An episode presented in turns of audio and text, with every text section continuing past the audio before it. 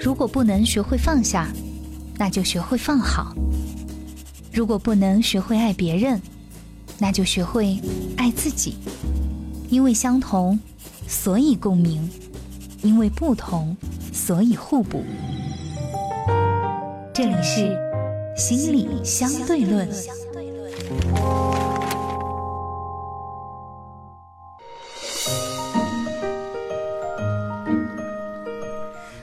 迎收听心理相对论，我是大月月。今天我们要和大家分享的话题是：为什么有的人就是不能好好说话？我们依然是请到了老朋友杜杜老师。首先，请进杜杜。除了常年的专业受训以外，在生活中我没有比你好多少。你所经历的，我正以着不同的方式在我的生活中经历着。没有孤单的痛苦，只有独自的承担。我是杜杜，我是杜杜，一个拥有十五年从业经验的心理咨询师。杜杜你好，大家好，我是杜杜。你身边有没有那种人啊？就是真的不会好好的讲话，总是那种阴阳怪气、冷嘲热讽。真的，我跟你讲，这种人说话就让你觉得特别的不舒服。那我就特别想问杜杜老师，这种人他背后的心理动机到底是什么？他们为什么就不能好好的讲话？你看，就是我们俩说话相对来讲就比较直接的，比如录节目说这个可以，这不可以，这个题目能说不能说，然后就比较省事情，对不对？对，所以就是我，就是我们能够在一起工作，愿意工作的原因，就是我觉得这个不能讲，或者这个东西可以讲，这个东西我们沿这个方向是可以的，就这是一个高效的一个一个一个方式。所以我觉得那个，嗯。换句话来讲，就是阴阳怪气，还有那种弯弯绕那种感觉，特别绕，对，对吧？然后你要似乎你要听到他的言外之意、弦外之音，就是非常的那种消耗。如果这个东西是在工作当中的话，我们再见吧，这个太难了。这个本来我们天天在咨询室里面去工作，其实就是要听到来访者背后要说的话、表达的意思和情感。那我在生活当中，如果你还让我这样的话，那真的是太累了。对，这种人真的很很很讨厌。就是他明明，比如说你遇到一件什么事情，他是表面上是在夸你，然后但是那种语气和那种腔调以及说话的那些话，就让你觉得非常的难受，而且好像你要回怼他吧，人家好像也不是明摆着就是挑你的刺儿，对吧？但是但是你就会觉得，嗯，就是让你非常的不舒服啊。然后，你比如说哈，就是我举个例子。我一个朋友啊，那他找了一个就是条件家里条件比较好的，然后我们就哇，那那你们俩人挺不错呀，就恭喜啊，挺好的，对吧？但有些人就会说，哎呀，那以后的话可能也不会就跨阶层啦，就跟我们这种朋友也不太会见面啦，怎么的？以后我们要经常抓紧吧，把这几顿饭吃了，以后也见不着啦，你就怎么怎么攀高枝，就说这些话，你知道？他他那个。翻译过来的话的意思就是，呃，你强了，我弱了，以后我们的关系要不在了，嗯，然后，呃，这种感觉就是因为你好了，所以你抛弃我们了，对吧？嗯，他其实要表达这样的，就我们一群人在一起，然后他突然说出这句话，我在当，我就觉得很尴尬，然后当事人，人家就会觉得，哎呀，天啊，我我是给你分享一个我的要马上结婚的这样的一个事情，那你到最后你说我请你还是不请你呢？所以，所以能够听到那种虚弱感。嗯，对吧？对，好像是我是没有能力的，我是弱的，因为我没有能力，你是强的，所以你会抛弃我，这是内在的一个逻辑。哎，对，你看一下就把这个迷思给解开了，而且还有这种阴阳怪气说话的方式里面，在什么关系里最多？嗯，婆媳关系里。哦。这就又是一个有话不能直说的环境啊！你发现，我我身边就有些人在婆媳关系中确实不能说话太直，但是不能阴阳怪气，对吧？就是有一些婆婆真的就特别爱阴阳怪气，比如说，呃，五一小长假啊，就是两口子要出去玩儿，嗯。哎呀，你们去吧，反正我年纪大了，我跟着你们呢也是拖你们的后腿，你们就两口子去潇洒就可以了。那我在家呢，翻译过来的意思就是看着孩子。我想去，但是我去了之后会成为你们的那个拖累，然后你们要带我去呢，就不能嫌弃我，是这意思吧？我觉得应该是这样。所以，所以以后我们应该是个那个出个人工智能的 AI 翻译机，是不是？对对对，在这里帮你翻译，他到底要说什么？其实要看听话人的那个，如果听话人真的多听了一下，还会想；如果没多听的，好吗？那我们我们去玩了，那你在家了就出去了。嗯，对。然后你听不懂的话，就是你前脚出门，后脚他就哎呀，我一个人在家，我那天搬东西我又把腰扭了，又怎么怎么，你知道吧？然后或者他不说，等到你们玩了回来了，他说哎呀，你不知道我这几天在家呀，怎么怎么，就说这种话，他不会直接的告诉你我的诉求。比如说，如果你真的受伤了，你怎么样了？你立马一个电话，嗯，哎呀，我怎么了？你们现在必须要回来，因为我怎么怎么样？但是我不好意思，我影响了你们的假期，对吧？嗯，其实我觉得像你后面说的，这叫人和人之间的真诚的那个表达，就是，呃，我我，比如说你说，哎呀。那个我这两天没受伤了，我打怕打扰你们，没让你们那个回来。其实这样我觉得交流是 OK 的，对吧？说出那个那个实际的部分，对吧？但你再加上语调或者某些埋怨的部分，就是我们去分辨这个阴阳怪气的部分，其实很多部分会激发了一件事情，就是我们说那个拿那个内疚来控制别人，或者拿别人的害羞来控制别人，就羞愧和内疚这两件事情。来去去去做一些事情，嗯。然后你看，这个是我们说婆媳关系里面，然后有些同事关系里面，每个单位都有那么一两个嫉妒心特别强的女同事。每个都有吗？嗯，我身边反正基本就是这样哈。然后我们单位还好。因为其实我们单位就很人际关系，我们单位也很好。你们单位都是些男的好吗？你们单位那几个女的就跟我一样，都是这种男生性格。我们我们怎么能说我们单位不好呢？怎么能说我们单位有一个？你看你你们老马爱博士，对对吧？有哪个像女的，对吧？包括我，我半个编外人员嘛，对，大大家都是爷们儿性格哈，就是他看你就是从脚。到头再从从头到脚那种扫扫扫描式的那种眼光，嗯，你知道吧？就我觉得这个其实蛮侵犯。就我们说那个眼神侵犯啊，对，让你很难受。然后他问：“哎，你这个戴月，你这个口红颜色挺好看的。”然后你跟他说是什么什么，你就你你要分享，你就没有什么任何的想法，你就说啊是什么牌子的什么色号？他说：“哦，那我用不起。”那你你说怎么弄？我送你一支。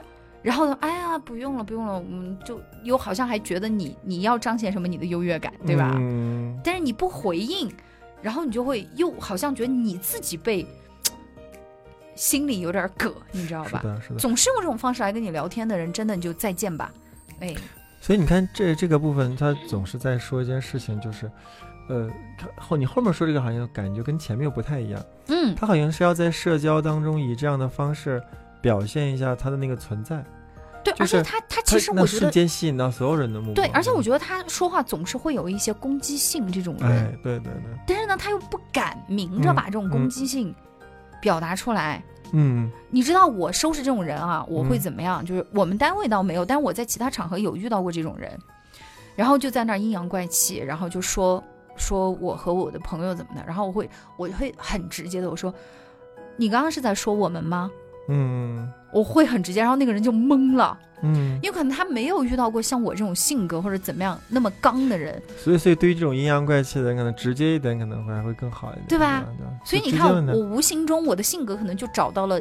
跟这种人相处的一种正解方式，那很多人会担心，我就我就把这人得罪了，得罪就得罪了呀，你都得罪我了，为什么不能得罪你？对，很但其很多人就觉得不太敢跟这种这阴阳怪气的这样就直来直去的，他就觉得好像我会得，你看这不就利用内疚吗？是我好像我先发难的，然后我把这个关系破坏掉。嗯嗯，其实那个会阴阳怪气这样跟你说话的人，他无外乎也就是吃准了。就吃准了，你不会这么直接挑明了跟我说，嗯，对吧？你想能想象那个婆婆，婆婆那个说完之后，那个儿媳妇就旁边说一句：“妈，你是不是想去啊？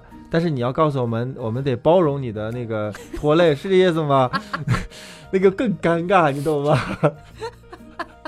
你知道我跟我婆婆相处，我们从来不会，因为首先我婆婆不是那种阴阳怪气的人啊。但是呢，第二，我跟她的相处就是，比如说她做一些吃的，我觉得不好吃，我会直接说。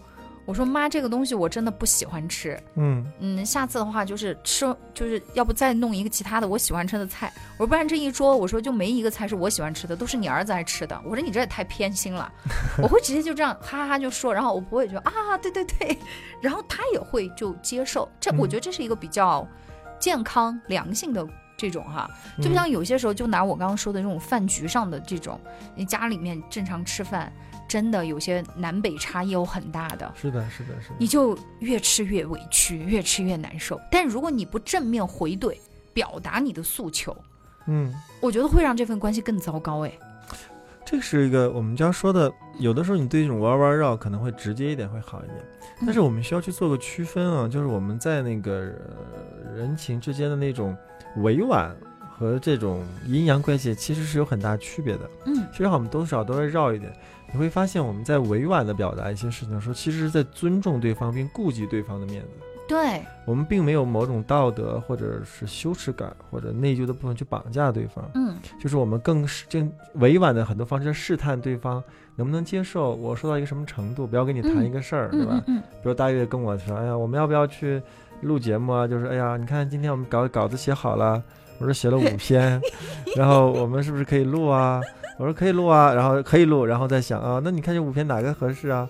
但是你发现我们是我们都能录呢，还是我们都选一下的？我们两个人熟了以后，就像昨天对吧？我让你来录节目，我就啪啪啪几个选题丢过来，然后稿子我说你选几个吧。你说这么直接的吗？老板就已经完全不客套了吗？对，所以你会发现，其实这是一个我们需要理解理清楚，就是在。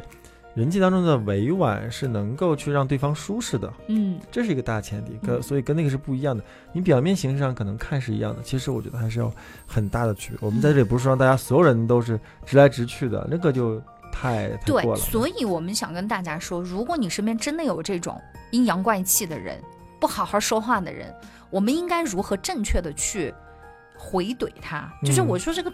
也不一定就是说要把他给到你的攻击性，你要再把他又还回去，不是这样，而是要让他知道，你不要用这种方式来对待我。嗯嗯。首先我不接受，第二你这样做的话我不舒服了。对。然后，对你你说，就像我说刚才我们就是这么直接去表达嘛，就是告诉他是这样的。其实另外一个部分就是，呃，你作为被阴阳怪气那方，你要去理解一件事，就是当会阴阳怪气给你说事情的时候，其实在某种程度上。还有个嫉妒的成分在那里。你看，我们所有提到的阴阳怪气的事情，在表达的时候，有大部分会表现出，其实我是嫉妒你的啊！你们出去玩了不带我，我想去。哎呀，你嫁入豪门了，我我我们经济有差异了，对吧？哎，你可以把事情做那么好，我。我我没做到，我要挑点刺，所以其实如果你愿意自己去转化的话，如果那个阴阳怪气跟你去说话的人，其实已经在开始嫉妒你了，这在某种程度不是挺满足自恋的嘛，对吧？嗯，只是看你怎么去理解这这件事情了，对吧？那你既然已经站在了一个我们所谓的强者，或者至少在他心里的强者的这样的一个位置嘛，那你说话的时候还是要小心，不要伤害到那些比较虚弱的人。就是我们既要表达，捍卫自己的边界，也要。记得千万别伤到。所以有些时候，其实像我这种方式啊，就是怼人一时爽，但是呢，随时怼人也让人家会觉得你这个人真的不太好相处，嗯，也不太 OK。然后我还记得，就是我在有一次啊，就是一种全国各地的一种这种所谓 KOL 在一起玩的一种聚会上，然后大家就合照嘛。当我就会发现，我加了那个人的朋友圈，但我我一直觉得大家在做一些集体的活动啊什么的时候，他对我的那种攻击性，我是能够我因为我很敏感嘛，我能够感受得到，但是我不太确定。直到我们大家发大合照的时候，我就发现他故意把我拉的很奇怪，就把我拉了变形，你知道吗？就是还可以这样，就已经不是我了，那个就拉的很奇怪，然后胖掉是吗？呃，就已经不是胖了，就扯直，就是像个鬼一样。然后我当时我看了以后，啊，本来想算了，反正以后不会有什么交集。但是我后面想，对呀，反正以后不会有什么交集。然后我就把这个照片，他朋友圈照片截图，我就丢给他。我说：“你好，某某老师。”我说：“我看了这张照片，因为我在中间那个位置，你不是说广角嘛，就拉的很奇怪的那种。他是故意把我拉成那样的。我说：我觉得你是在故意把我拉成这个样子。”我不知道我有什么地方没做对，然后得罪了你，让你觉得不舒服。但是我觉得你这张照片把我拉成这样，让我觉得很不舒服。嗯，然后我就把我的这个表达出来了。他说：“哎呀，不好意思，我也没有注意到。”然后怎么样的，就跟我哈拉了说了一句话。我说：“没事儿，我说你下次注意一点就好。”嗯，然后说完了以后，我觉得，我我就把他拉黑了。就删了我，反正我觉得我们后面也不会有什么交集，但是我必须要把我自己的不舒服那个部分表现出来。其实是有就表达出来，这是有刚才我们说，其实是有嫉妒的味道嘛，就是他会这样做，其实在，对吧？如果其实我不明白嫉，如果你长得本来就挺奇怪的，我们就不需要拉了。嗯，可能可能还有一个部分是我在整个团体里面，可能我的性格比较跳脱一点，张扬一点。他对他比较，我后面分析是这个原因啊，他可能觉得我太太聒噪了。他可能很希很希望像你这样。呃，也也也不知道，反正他是一个很安静的人，所以他这么做了以后，但但是其实我在想，我要不要忍？我不要忍。所以我想跟大家说的是，不要像我那么刚，但是的话呢，你一定要让对方很直接的去给他反馈一个信息，嗯，就是不要他来阴阳怪气，你也阴阳怪气，然后两个人互相的去，你怼我一句，我怼你一句，其实这样是不太 OK 的。嗯嗯。我我觉得方法哈，那除了这个之外呢，杜杜老师，你觉得？呃，我觉得其实会阴阳怪气的人说话，他本身内心就很虚弱。其实你的太直接的去表达，就是或具有攻击性的部分去表达，其实对他也是一种伤害。就是我们在说，啊，他他都阴阳跟我阴阳怪气去说了，那像大家说，如果我打算放弃这段友谊，对吧？那就算了，或者放弃这个关系就算了。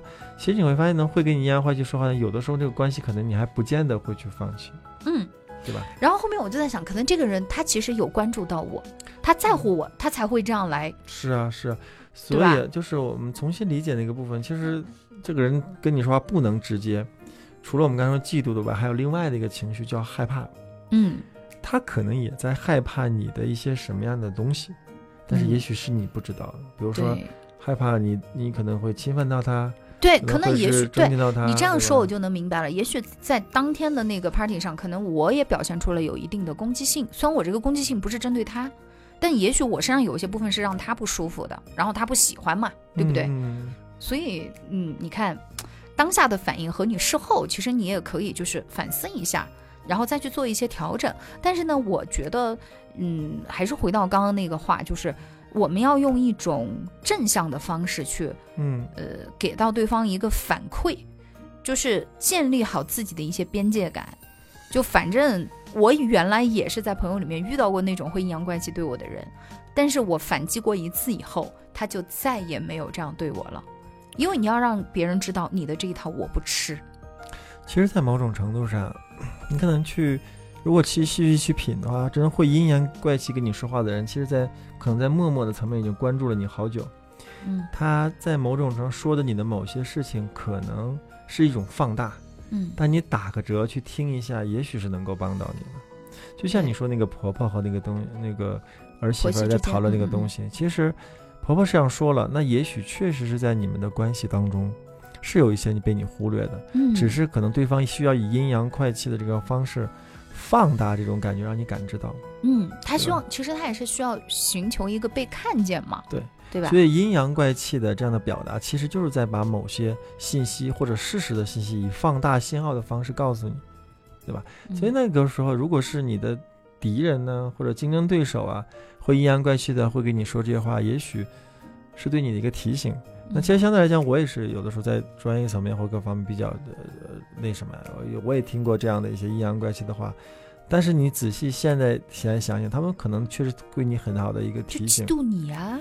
他可能会说这个部分，那你确实在那个时候说了一些话。如果你能降一度的话，可能不会伤及那么多人。嗯，那就是说，我说这是更高级的玩法了，就是你可以听听进去之后，就是把那个毒素提取掉，嗯，然后把有用的部分。留下来，这可能对于你来讲是一个成长。对，这个就是我刚刚讲的，就是其实经历过那一次以后，我自己也会有反思，我就会觉得以后大家这种集体的，特别人不太熟的时候，你不要那么的，因为你知道主持人这个工作，就有时候你怕冷场，嗯，然后你就会跳脱出来去调这个大梁，对，就有也是个职业病嘛。对，但你就没有想到你的这一种，人家看来也许是哗众取宠啊。你看我们我们咨询师就不怕冷场。啊！你不说不说就听，听，直到你说为止。对啊，你看每个职业它不一样，所以说，我我就会觉得你刚刚讲的这个哈，从这些事件里面就有一个自我的思考，嗯，我觉得是蛮 OK 的。那最后还剩一些时间，我们其实也想给那些阴阳怪气的人一些建议。对，就如果你身边真的也也有人给你反馈过，说你能不能好好说话。其实我们有的时候回到另外一个对，那是自己的问题是什么？就像你刚刚一开头讲的，可能是自己。首先，我有一种不太敢去表现出来的攻击。对，就是我们在某些程度来讲，能够愿意阴阳怪气说话，其实在其实两个部分。第一个部分其实是自己的内在的那个自尊的维系方式，可能总是觉得他人的什么什么样东西会不会伤及到自己的自尊和状态。对吧？那还有另外的一点是，其实，在某种程度上，可能在关系当中不知道怎么去表达攻击性，就是或者不会去表达攻击性。我们说，那很人奇怪，哎，那我们在关系中为什么要去表达攻击性呢？其实小猫小狗都知道，呲个牙告诉你这是我的领地。嗯，其实表达攻击性在某种程度最重要的人际功能是告诉你我的边界是在哪里。对。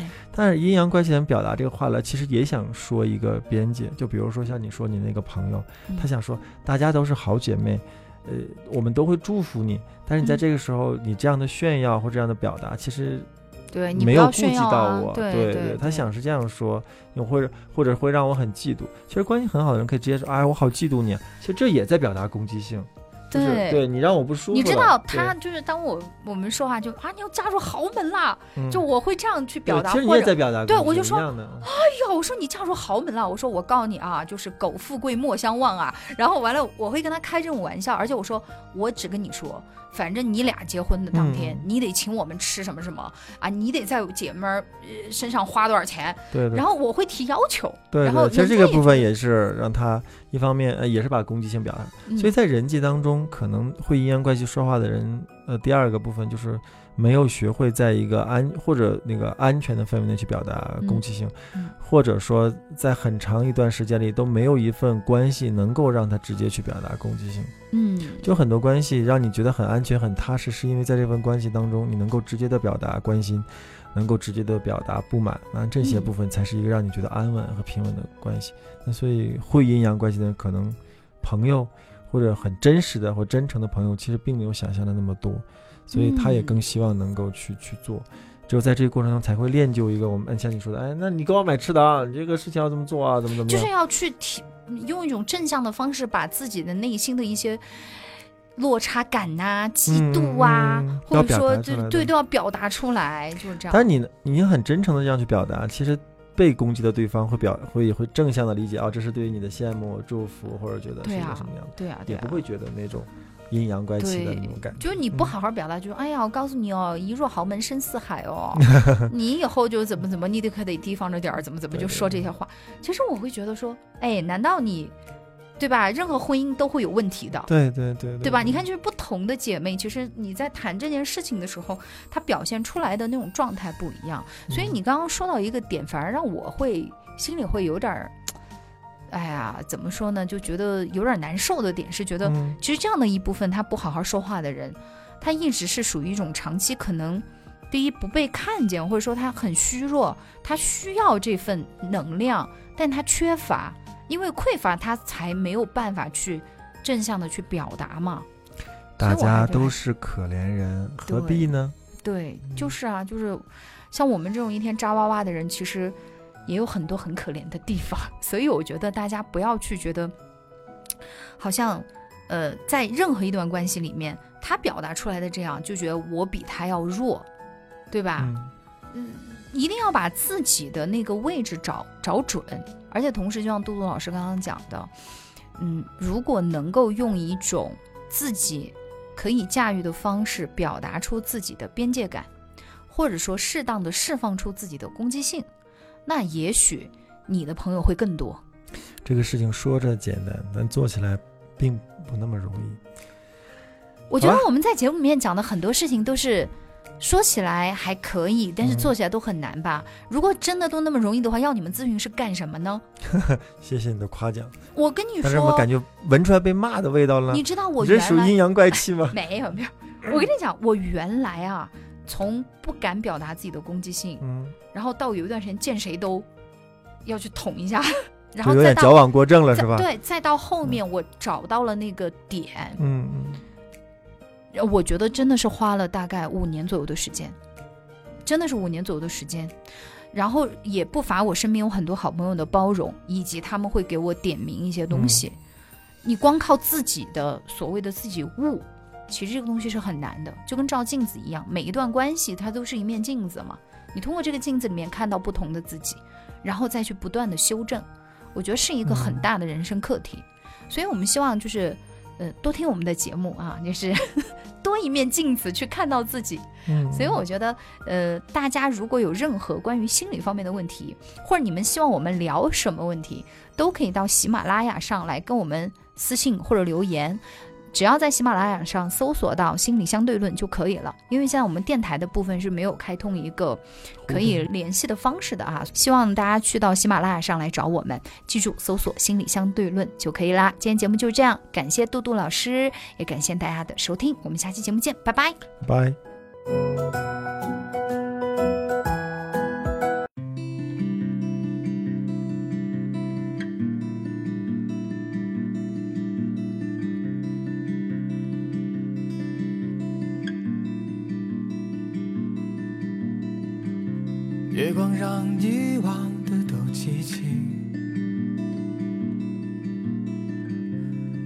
里只剩自己的呼吸，散落的尘埃又随风而起，飘过来又荡过去，这是我为你。吟唱的歌谣，在深夜里唱起，温暖又美好，像鸟儿飞过带起的野草，在风里摇，在孤单里摇，在寂寞中的人儿啊，他们都。在渴望着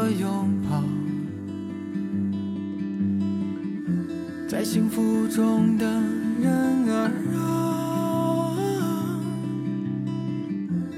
他们都在甜美的笑。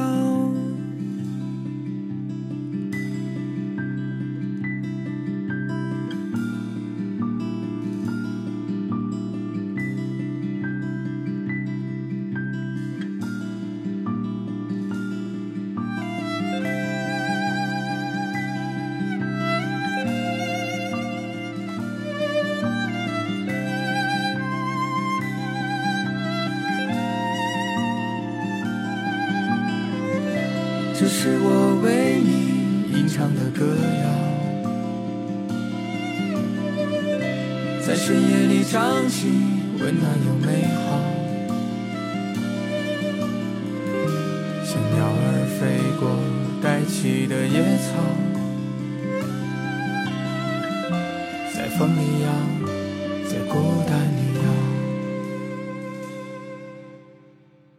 在寂寞中的人儿啊，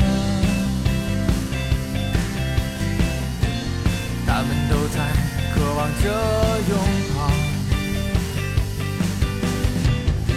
在幸福中的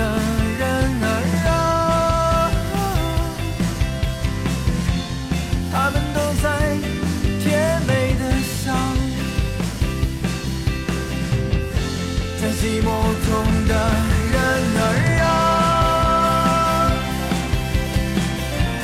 他们都在渴望着拥抱在幸福中的